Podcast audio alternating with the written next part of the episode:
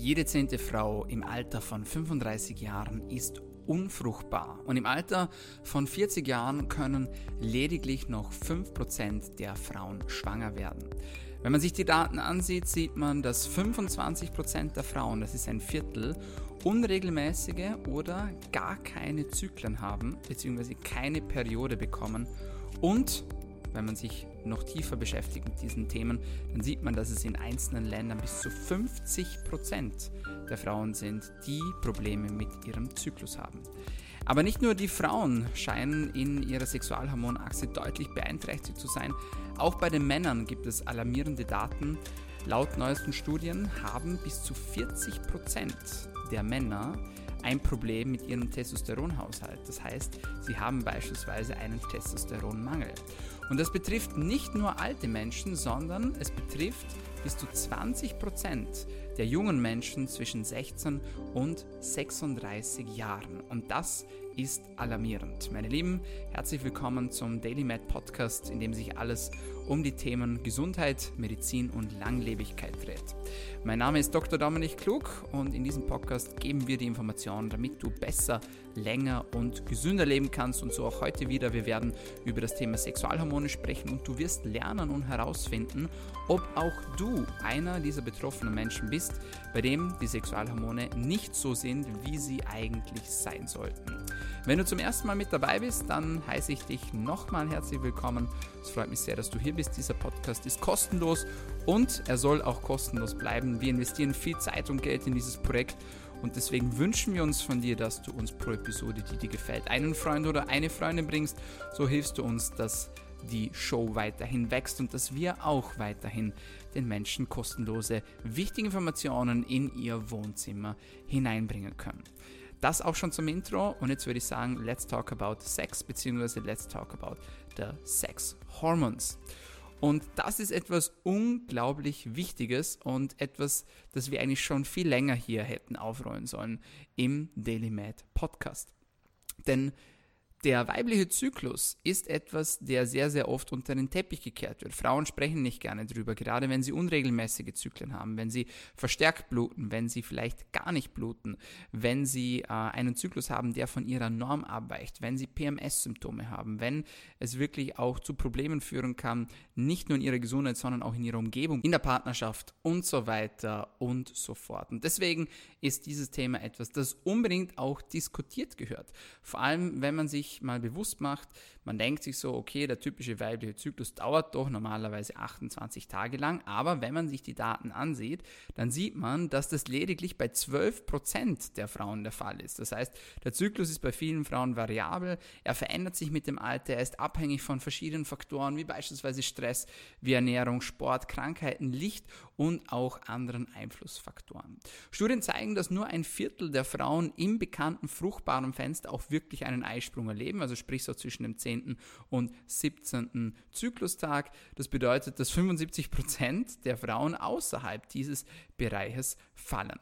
Und die weiblichen Hormone sind insbesondere sehr, sehr, sehr, sehr sensibel und reagieren auf Stress, auf Ernährung, auf die Umwelthormone und so weiter und so fort. Und deswegen, wenn du jetzt zuhörst und du fühlst dich hier angesprochen und du weißt, hey, ich habe ein Problem mit meinem Zyklus, ich habe einen unregelmäßigen Zyklus. Das bedeutet auch, dass du zum Beispiel an einem Tag oder an einem Monat mal 25 Zyklustage hast, am nächsten Monat dann 35 Tage. Das ist nicht normal. Ein gesunder Zyklus kommt punktgenau wie die Uhr und findet auch regelmäßig statt. Und wenn du jetzt hier zuhörst und sagst, ja, das bin ich, ja, dann bist du nicht alleine. Wie du jetzt gerade schon gehört hast, es sind viele, viele Frauen betroffen von Zyklusunregelmäßigkeiten und das ist auch etwas, wofür man sich überhaupt nicht schämen muss. Wichtig ist, dass man der Ursache auf den Grund geht und da hilft am allerbesten auch eine Blutanalyse weiter. Und da möchte ich heute darüber sprechen, auch für alle Männer, die jetzt gerade zuhören, bleibt dabei, denn wir werden auch die wichtigen Sexualhormone für die Männer besprechen.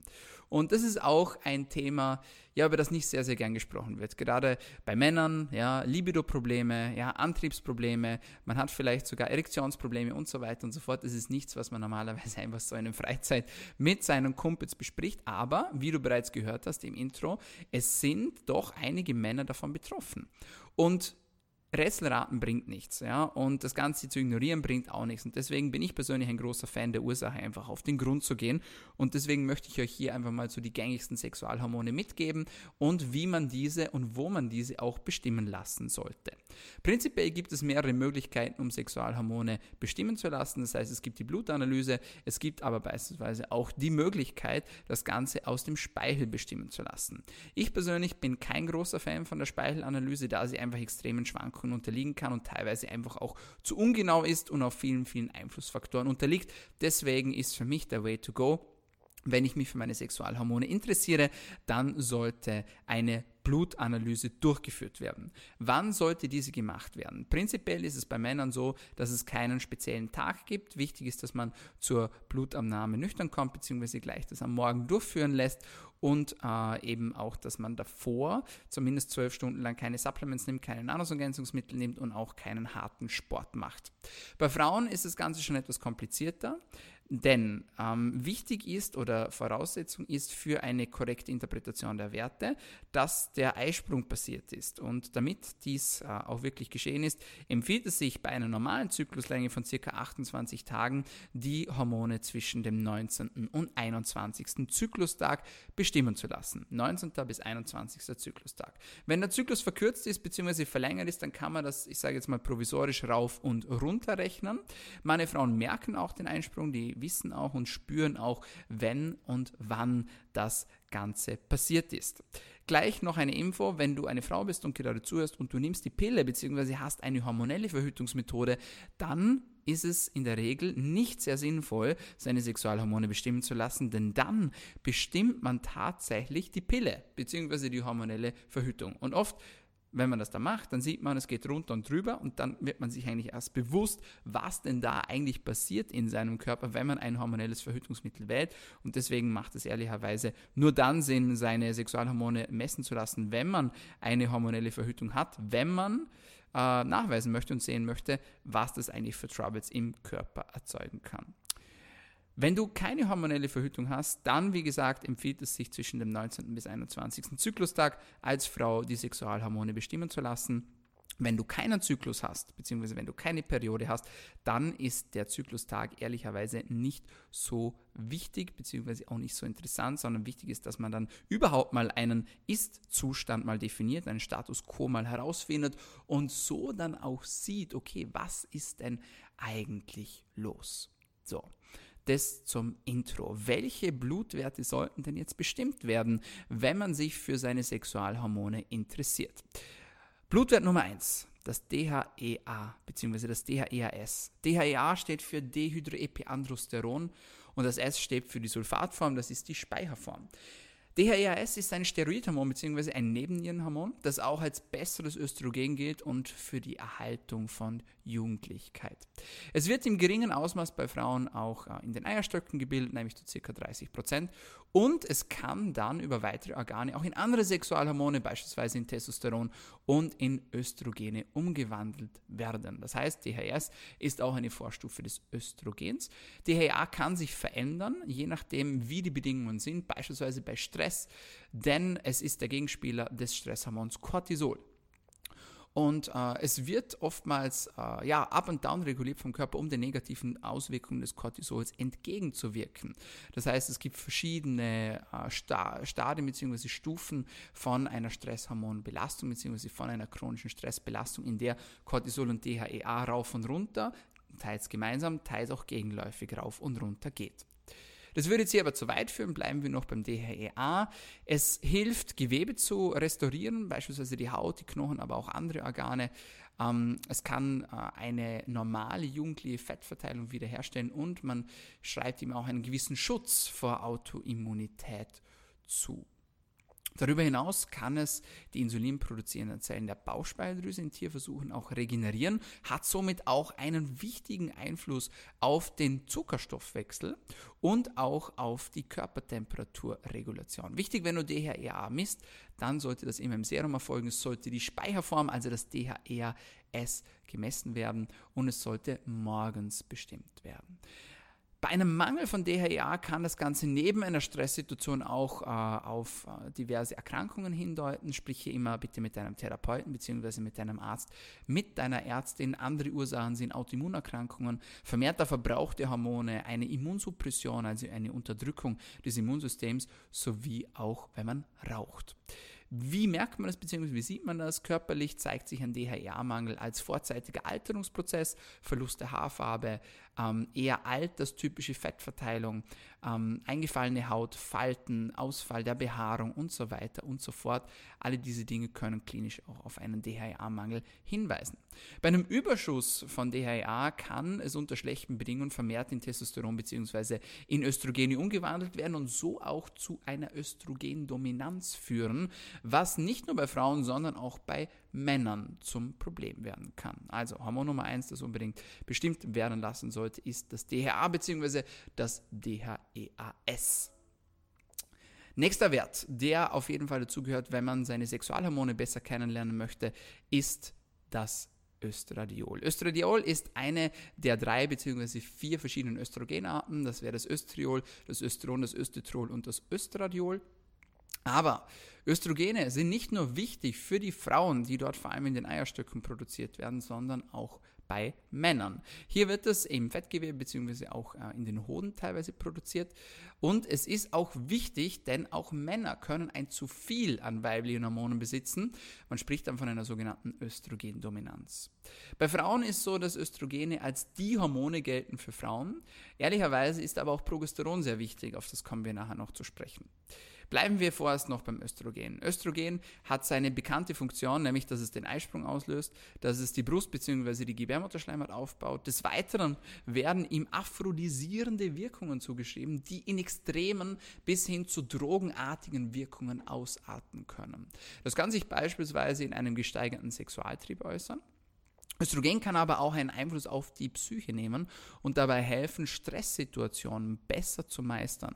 Es kann den Knochenstoffwechsel beeinflussen, es kann die Körpertemperatur beeinflussen, es kann Frauen einen jugendlichen Touch geben, ja, aber es kann auch in das Gegenteil äh, ausarten, nämlich auch zu einem Energieverlust führen. Wichtig ist, dass man Östradiol bzw. Östrogene immer gemeinsam in Kombination mit Progesteron, dem Gegenspieler, bestimmen lässt, wenn man eine Blutanalyse durchführt.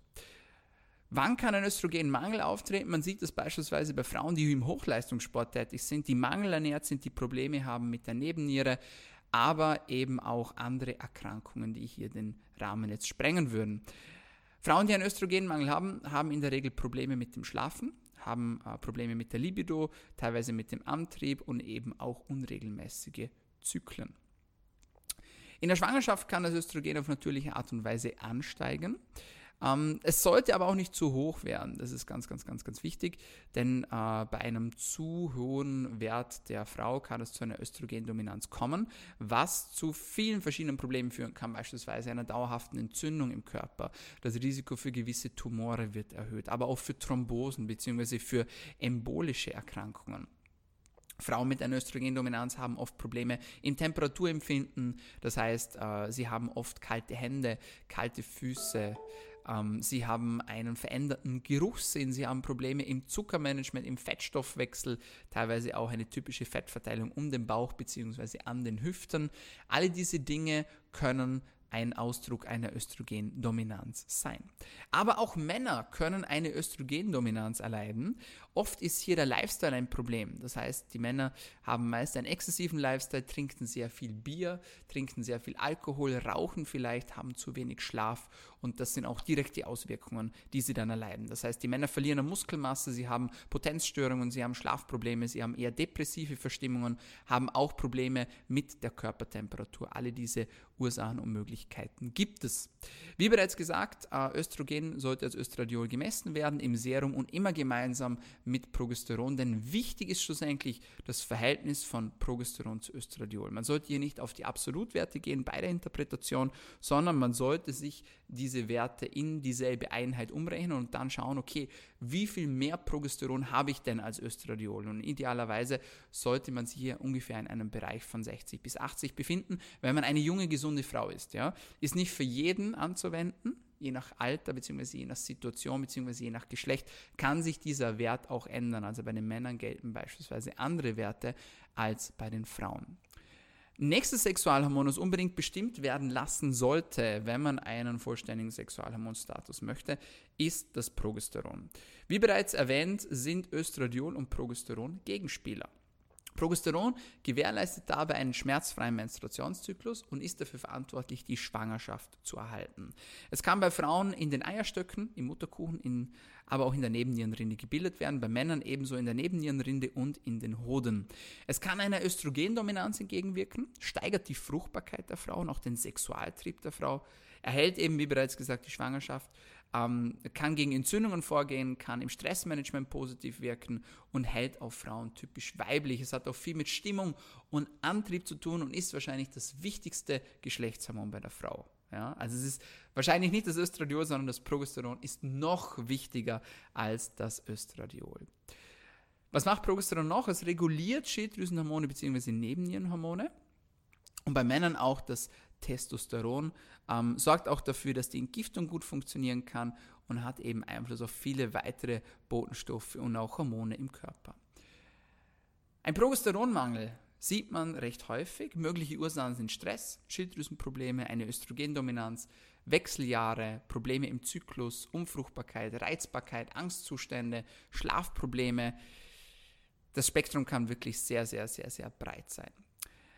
Ein Progesteronüberschuss hingegen ist meist exogen bewirkt, das heißt durch eine vermehrte Zufuhr. Ähm, gefährliche toxische Wirkungen sind bis zu einem gewissen Punkt nicht bekannt.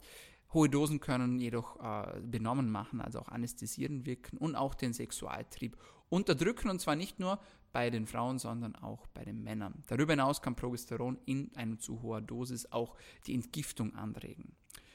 Wie auch das Östradiol sollte Progesteron im Serum gemessen werden, wiederum beim 19. bis 21. Zyklustag, wenn das Ganze möglich ist. Und eben, wie vorhin bereits schon angesprochen, wichtig ist das Verhältnis von Progesteron zu Östradiol und deswegen sollte man sich das Ganze hier auch immer wieder ansehen. Das nächste Sexualhormon, das wir auf jeden Fall in dieser Reihe auch erwähnen sollten, ist Testosteron.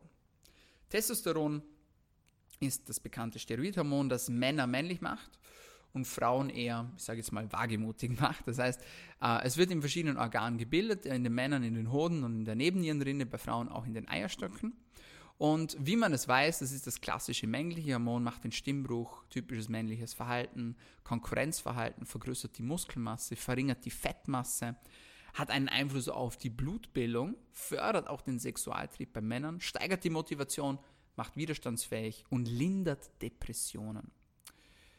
Männer haben heutzutage leider oft Probleme mit dem Testosteronspiegel, wie wir im Intro schon erfahren haben. Und oft ist ein Grund auch der Lifestyle der Männer. Das heißt beispielsweise viel Bierkonsum, äh, viel Alkohol, wenig Schlaf und so weiter und so fort. Alle diese Dinge können Testosteron runterdrücken. Ja? Was sind weitere Probleme bei Testosteronmangel? Es kann zu Leberproblemen kommen, es kann zu einer Mangelernährung kommen, ähm, bei Männern, wie gesagt, führt ein Testosteronmangel zu einem Verlust des männlichen Verhaltens. Das heißt, die Männer werden weinerlich, äh, sie äh, haben kein Konkurrenzverhalten mehr, der Bartwuchs lässt nach, die Muskelmasse schwindet, die Stimme wird höher. Alle diese Dinge können auf einen Testosteronmangel hinweisen, aber auch psychische Probleme wie Depressionen. Ja. Hingegen kann es bei einem Testosteronüberschuss äh, zu Problemen kommen, beispielsweise zu Tumoren, zu Leberproblemen, ähm, meist ist das Problem eine Zufuhr von außen. Bei Frauen kann aber auch beispielsweise ein PCOS dahinter stecken oder andere Tumore.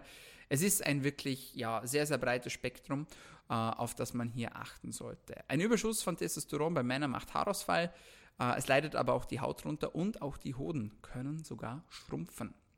Bei der Bestimmung ist wichtig, dass man nicht nur ein Testosteron misst, sondern auch, dass man neben dem Gesamttestosteron das freie Testosteron im Serum bestimmt. Das freie Testosteron ist das aktive Testosteron und das ist sehr, sehr wichtig.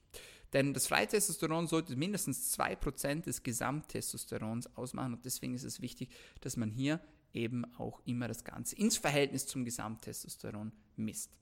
Noch ein kleiner Zusatz, der sowohl bei Männern als auch bei Frauen Sinn macht, nämlich die Transporthormone zu bestimmen. Und hier ist vor allem das SHBG zu nennen, das sogenannte Sexualhormon bindende Globulin. Dieser Wert wird vor allem dann interessant, wenn man Abweichungen sieht in dem Hormonstoffwechsel bzw. in der Blutanalyse. Denn es kann beispielsweise sein, dass verfügbares Testosteron bzw. dass auch weibliche Sexualhormone eben zunehmend an Transportproteine gekoppelt sind und deswegen nicht frei für den Stoffwechsel verfügbar sind.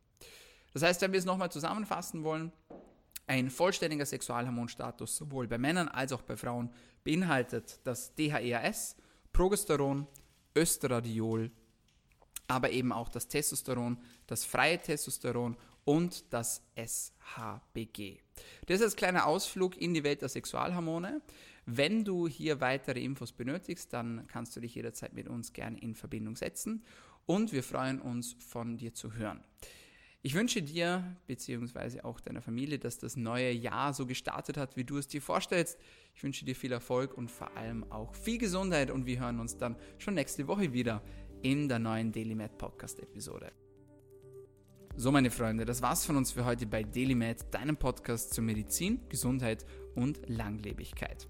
Wenn dir die Episode gefallen hat, dann vergiss den Deal nicht. Ein Freund oder eine Freundin sollst du uns zur Show bringen, sodass wir auch weiterhin Informationen rausbringen können.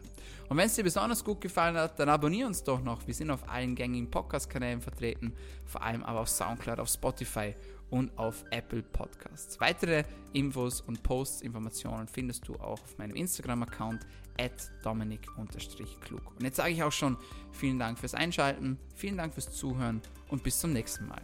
Bleib gesund.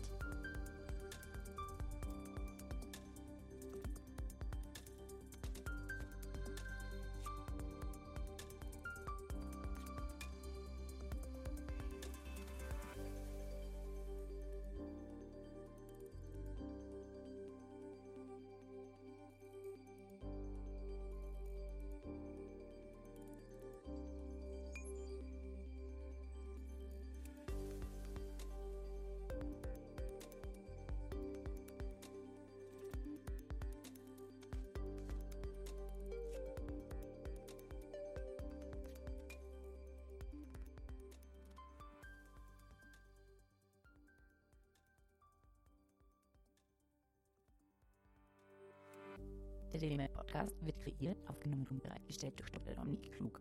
Theoretische und praktische Hacks und Tipps, die in diesem Podcast geteilt werden, dienen ausschließlich deiner Information und ersetzen keine Diagnose, Behandlung oder Prävention von Krankheiten. Bevor du Produkte konsumierst oder Biohacks umsetzt, die in diesem Podcast erwähnt werden, konsultiere deinen Gesundheitsexperten oder eine medizinische Fachkraft. Vor der Einnahme von Produkten liest stets die Packungsbeilage, um etwaige Gegenanzeigen auszuschließen, um potenzielle Nebenwirkungen zu vermeiden. Wenn du vermutest, dass du ein gesundheitliches Problem oder medizinische Fragen hast, konsultiere eine medizinische Fachkraft. Dr. Dominik Klug übernimmt keine Haftung für etwaige negative Folgen, die aus der Anwendung der im Podcast genannten Inhalte resultieren. Meinungen und Statements von geladenen Gästen sind ihre eigenen und werden nicht zwingend von Dr. Dominik Klug befürwortet. Geladene Gäste im Podcast haben eventuell direktes oder indirektes Interesse am Verkauf von den Podcast genannten Produkten oder Dienstleistungen. Die Glaubwürdigkeit oder Qualifizierung der geladenen Gäste wird durch den Podcast weder repräsentiert noch gewährleistet. Dieser Podcast gehört Daily Med.